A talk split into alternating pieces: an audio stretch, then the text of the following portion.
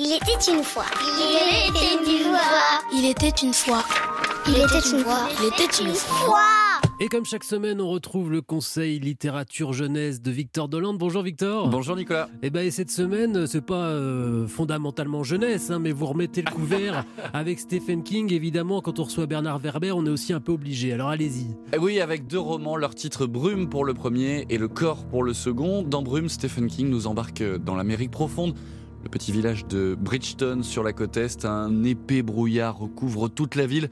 Billy et son père se réfugient dans un supermarché avec d'autres habitants. Bonjour l'angoisse. hein, J'adore ce roman. Exactement, un huis clos angoissant avec quelques bestioles bien terrifiantes.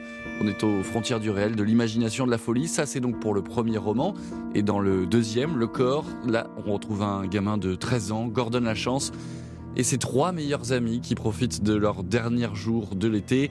Ils apprennent que le cadavre d'un garçon disparu se trouverait près d'une voie ferrée. Ils mentent à leurs parents respectifs et partent à sa recherche.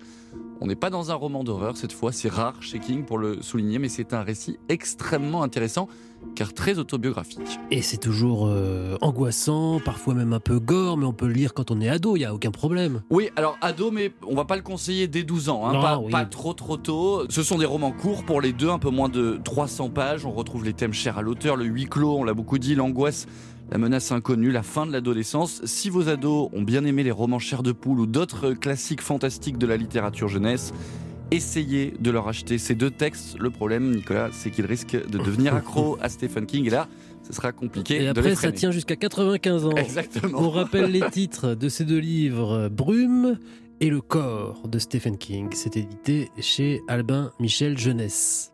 Et vous, Bernard Werber, bon, bah, vous adorez Stephen King, ça je sais. Mm. Euh, mais c'est quoi le premier roman que vous avez lu que Vous l'avez terminé, vous vous êtes dit, ça y est, je suis un grand, j'ai fini un livre? Alors, c'est La guerre des boutons de Louis Pergaud. Et j'ai adoré notamment les chorégraphies des batailles des enfants. Et c'est peut-être ça qui m'a influencé ensuite pour mettre des batailles dans la plupart de mes livres. Euh, même dans la planète, des, euh, la planète des chats, la planète des singes, la planète des chats, il y a beaucoup de batailles chorégraphiées. Et c'est l'influence de, de la guerre des boutons. Et qu'est-ce que vous vous êtes dit à l'époque quand vous avez fini ce livre? Il m'a fait basculer dans un monde parallèle qui a l'air similaire au nôtre, puisque ce sont juste des enfants, et qui a ses propres valeurs, son propre code. En fait, ce que j'attends d'un roman, c'est le côté. Il y a un terme anglais qui s'appelle world building, création d'un monde parallèle, création d'un monde qui est comme le nôtre, mais un tout petit peu différent. Et je trouve que le world building dans euh, Louis Pergaud est formidablement bien réussi, tout en étant complètement français et ancré dans notre culture. Vous étiez boulimique de lecture quand vous étiez gamin? Ou c'est venu plus tard? Euh, j'ai eu, après euh, Louis Pergaud, la découverte de Edgar Allan Poe, et puis a- après Edgar Allan Poe, euh, Jules Verne. Et là, Jules Verne, je me suis tapé tout Jules Verne, et j'étais boulimique de Jules Verne, précisément. C'est pas les livres en général. En général, je me fais un auteur que je creuse à fond. Et puis, vers l'âge de 23 ans, j'ai découvert Philippe Cadic.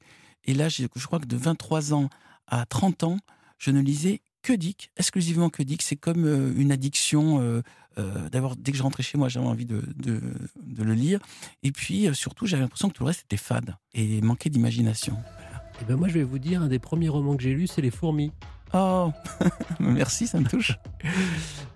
Il était une fois. Il était une fois. Il était une fois.